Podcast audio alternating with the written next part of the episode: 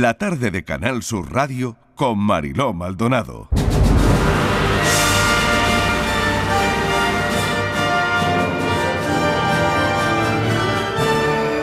La tierra es lo único del mundo por lo que vale la pena trabajar, por lo que vale la pena luchar, por lo que vale la pena morir, porque es lo único que perdura.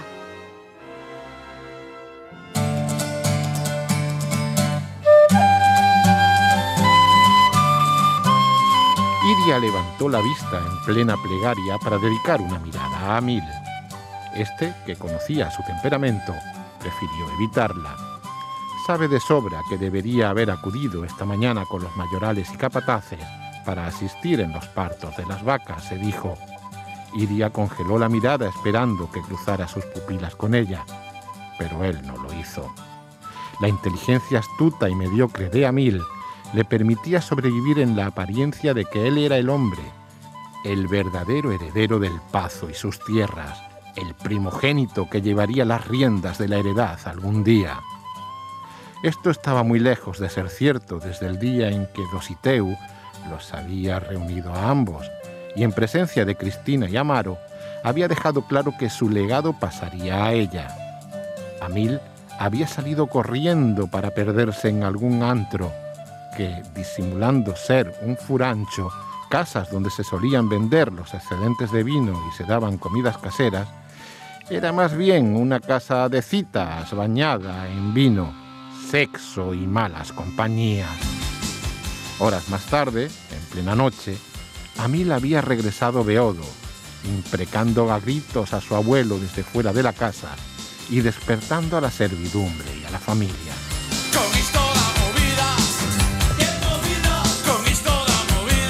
Antes se secará la tierra, Fernando J. Muñez, que ya está con nosotros. Fernando, bienvenido. Eh, nada, un placer estar con vosotros hoy aquí. Gracias. Un verdadero placer. Eh, ¿Qué se siente cuando se oye un extracto de lo que escribes ya con la cocinera de Castamar? Lo has visto en pantalla grande, pantalla pequeña, pantalla mediana, porque esa serie funcionó impresionante. Sí. El libro también, por supuesto, muchísimo. Y bueno, antes se secara la tierra, apunta maneras. Eh, bueno, sí, la, la- la hemos sacado del horno hace muy poco, eh, hace nada, el día 22. Y, y, bueno, pues yo después de oír cómo lo han leído, pues a uno se le- a mí se me pone todavía la, la- no sé, eh, los pelos como escarpias, ¿no? Que dicen. Eh, me gusta oírlo, no te voy a, no te voy a decir que no, me gusta oírlo. Eh, y ver de nuevo, vamos, es como que automáticamente me nacen las imágenes de como cuando la he estado escribiendo, de a la hora de cómo plantearla, cómo, la, cómo, cómo me surgió todo Y esto. cómo lo interpreta cada lector. Sin pero bueno, eso es la magia Eso de es la muy literatura. interesante, Esto es la magia de la Mm. literatura. ¿Cómo ¿no? lo hemos interpretado nosotros? ¿Cómo Claro. lo interpreta la persona que lo lee, Claro. no? Sí, sí, y de hecho yo creo que lo bueno que tiene la literatura es esto, ¿no? O sea, eh, al final cada uno eh, estamos eh, interpretando ese texto y generamos una historia en nuestra cabeza que es insuperable. O sea, no hay, no hay pantalla, no hay pequeña, grande o mediana, como has dicho antes, que pueda superar eso. Y por eso siempre cuando uno lo lleva al cine o hay una derivada en este sentido, eh, siempre hay algo que no es, que no es perfecto. Siempre. Yo me imaginé tal esto, yo me imaginé Claro, tal- claro. Siempre es como uno lo, lo Sí, imagina, sí, ¿verdad? sí, Lanzo la pregunta que mm, hacía mis compañeros hace un instante. Los lazos familiares sí que mm, antes se secará la tierra, va mucho de esto. ¿Son una condena o una bendición? O un depende, como me han dicho antes. Sí, depende de la hora ahí, ¿no? De la hora y el día. El día. Eh, bueno, eh, yo creo que el- la familia es esto que uno no elige, que nos viene dado, que, bueno, eh, son dinámicas en las cuales vamos a estar asentados desde que nacemos. Y en ese sentido creo que pueden ser ambas cosas. Tanto una bendición, eh, si tenemos algo de suerte o las dinámicas que se establecen son relativamente sanas, o una verdadera condena. En Antes de secar a la tierra yo creo que hay de las dos. Hay de las dos. Depende, como siempre, en Galicia, ¿no? Porque, claro, hay una cosa que hablábamos antes y es que, mm, bueno, pues eh, tu, tu familia te une a Málaga también de alguna manera. Sí, por a parte un- de mi mujer, es a un malagueña. pabl- Un, pueblo de la comarca de la Axarquía. Sí, a efectivamente. Periana, ¿no? Y, y aquí te encuentras cómodo, pero en Galicia también hay lazos. Claro, familiares porque, donde se eh, desarrolla. por parte materna, mis abuelos eran gallegos. eh, la zona en la que se desarrolla toda la acción es la zona de Urense. Entre Urense y Pontevedra. Vamos, Pontevedra está fuera de Galicia, pero es la otra gran familia, de las rivalidades en las que van a surgir entre estas dos familias. Una es de Orense y la otra, la Castronavea, eh, principal es, de Galicia. Y entonces em, a mí me une el hecho de que mis abuelos eran gallegos, que yo oía hablar en galego en casa, que, en fin, eh, comíamos la empanada, estábamos esperando siempre que apareciera mi abuela con la bica, o sea, este tipo de productos que siempre venían de Galicia. Y, de alguna forma el hecho de que ellos vivieran de allí, eh, yo quería como retomar todas estas raíces que desde pequeño, sobre todo a, raíz del fallecimiento lamentable de mi abuela, eh, que era como una especie de ángel, una mujer que no ansiaba riquezas, ni, te diría ni fama, ni nada por el estilo, era simplemente tener un amor infinito por los suyos. Eh, y esto es lo que exudaba. ¿no?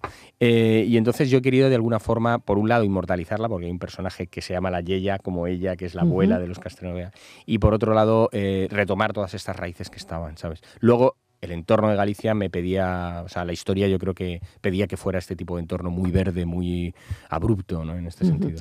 Esto está solo, Fernando, en las abuelas, porque cuando nosotros seamos abuelos... bueno, será otro mundo, claro. Será otro mundo, porque... Mm, no sé si seremos como esas abuelas, esos abuelos que hemos conocido.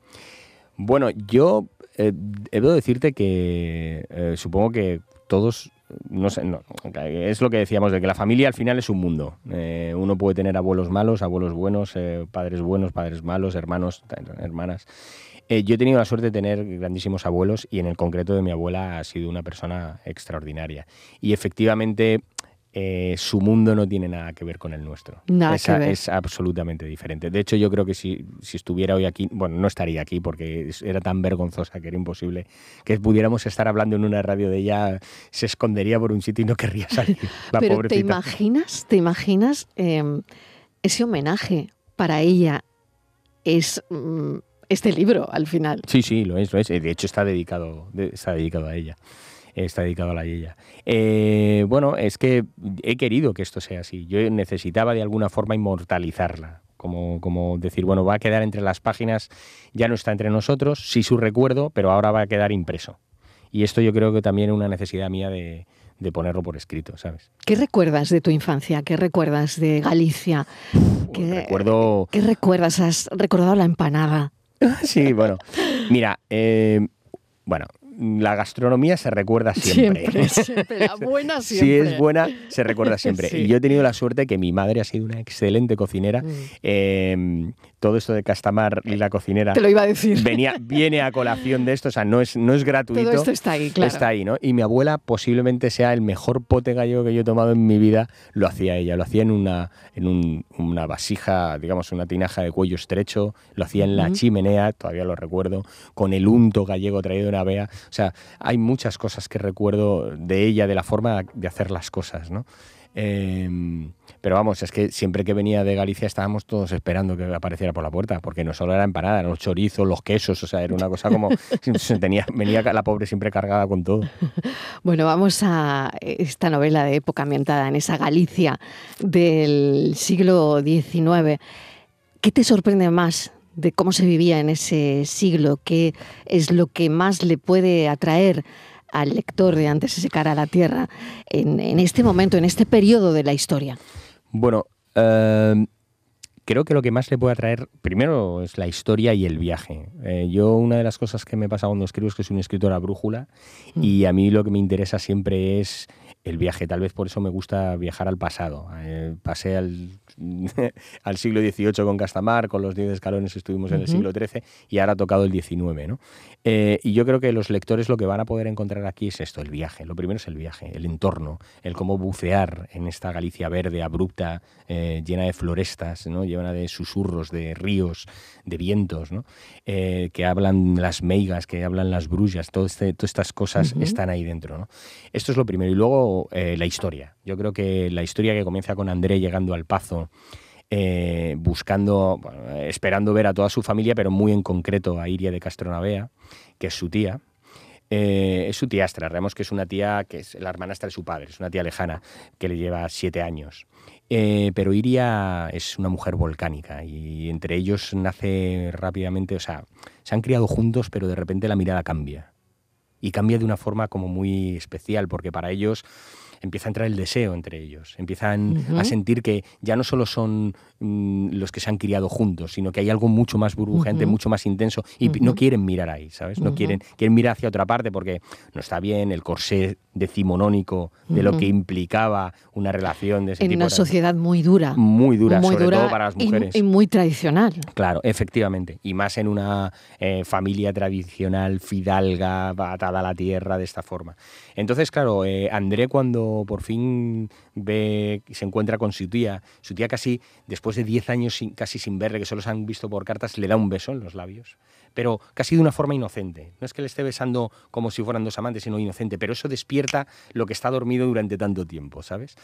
Y digamos que este amor vehicular, este, esto vertebra toda la novela eh, en ese enfrentamiento brutal que va a haber entre las dos grandes familias. Por un lado, los Castronavea, donde está André, donde está Iria, donde está el patriarca Dositeu, y por otro lado los Ordás, que son dos familias que representan cosas completamente diferentes. Los, los Castronavea de Galicia son tradicionales, familia potentada, reses, vides, todo atado a la tierra, y los Ordás son la nueva casta de empresarios del siglo XIX, que está ya atados al carbón, a las minas, a los beneficios, a las inversiones, con socios belgas, con socios americanos, que ven eh, en el carbón el futuro, ¿no? con el ferrocarril. Y entonces esto les va a llevar cuando los Ordaz abren una mina en tierras de los Castronavea. Y a partir de aquí empiezan, empiezan los problemas. ¿no?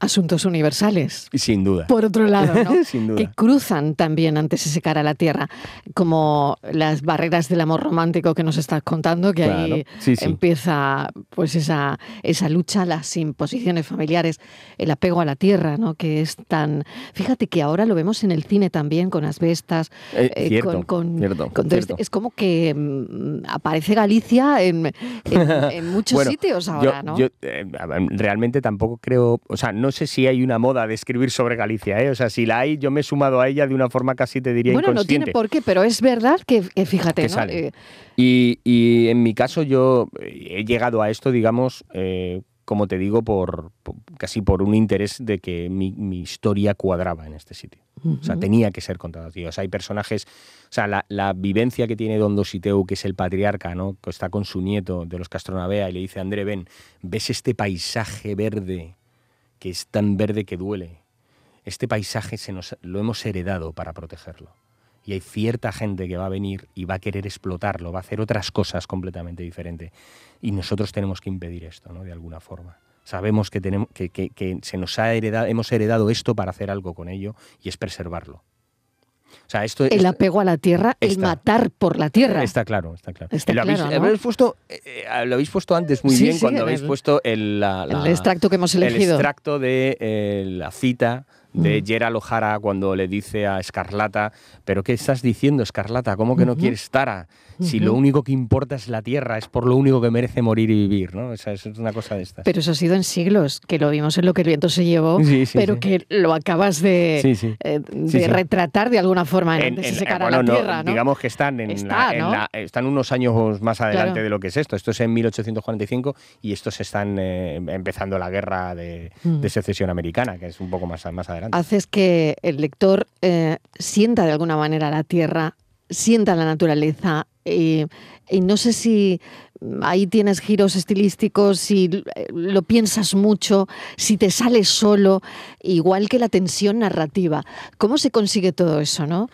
Por un lado, el que tu lector acabe amando esa tierra, esos lugares, eh, esas descripciones, y por otro lado la tensión narrativa que también está ahí, ¿no? Bueno, eh, yo eh, creo que se debe a los personajes. O sea, yo todo todo, todo lo demás para mí, ¿eh? en mi caso, tiene que ver con los personajes. En este caso, la forma en la que yo normalmente acudo a, a, la novela es esta. O sea, capto muy bien las esencias de los personajes, incluso mucho antes de sacar eh, si son, tienen cara, cuerpo, sexo, los personajes para mí son como entes que tienen directamente una esencia. Y a partir de aquí voy creando la historia y soy casi el primer lector de la historia. O sea, no, no planeo demasiado cómo escribirlo, pero son los personajes. O sea, los, en este caso, cómo empieza la novela con esos dos patriarcas y cómo de repente, poco a poco, iría, que lo estábamos, lo habíais leído muy bien, cómo Don Dositeu tiene que legar, en vez de legar a, su nieto primogénito toda la herencia, se lo deja a una mujer, que tiene que luchar casi contra todos los prejuicios propios que él tiene para hacer esto. Pero sabe que si lo deja en Amil Mm, no va a durar mucho su legado y los Castronavea empezarán la declive. Y sabe que la única de toda su familia que tiene el liderazgo para poder llevar eso a cabo se llama Iria de Castronavea. Y esto la coloca a ella en una situación, pues claro, muy eh, prominente en el sentido de que tiene ya un espacio de libertad porque al final sabe mandar. Es una mujer que se ha preparado mucho, sabe mandar a los, a los capataces, incluso sabe, cuando digo mandar es que eh, vamos, que en alguno que se ha revelado ha sabido meterlo en cintura muy bien, porque le ha dicho, bueno, pues no trabajes para nosotros, ya vendrás. Y cuando le ha apretado el hambre, le ha tirado así tres años que al final se comía las piedras y decía, bueno, ahora ya puedes trabajar para que una, una mujer te diga qué tienes que hacer porque sabe más que tú. O sea, que me gustan sobre todo los personajes. Creo que así es como yo desarrollo las tramas, ¿sabes? Y a partir de aquí todo lo demás. Dos sagas enfrentadas y ahí hay mucha historia. Y, la verdad es que engancha, como nos enganchó la cocinera de Castamar. Así que bueno, desearte mucha suerte, Fernando. Gracias. Sé que hoy presentas en el Museo Thyssen de Málaga, que aquí te tratan bien. Sí, sí, a, las 7 de la tarde vamos a estar allí presentando. sí, entonces si están por, por Málaga y... Hablaremos de esto, de la serie, hablaremos de todo lo que quieran. Claro, y bueno, va a ser una tarde muy entretenida.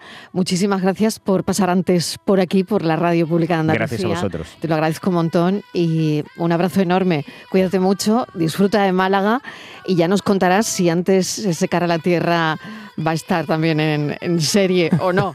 Te deseamos todo se andará, lo mejor. todo se andará. Te deseamos lo mejor. Gracias. Gracias, gracias, Ailo.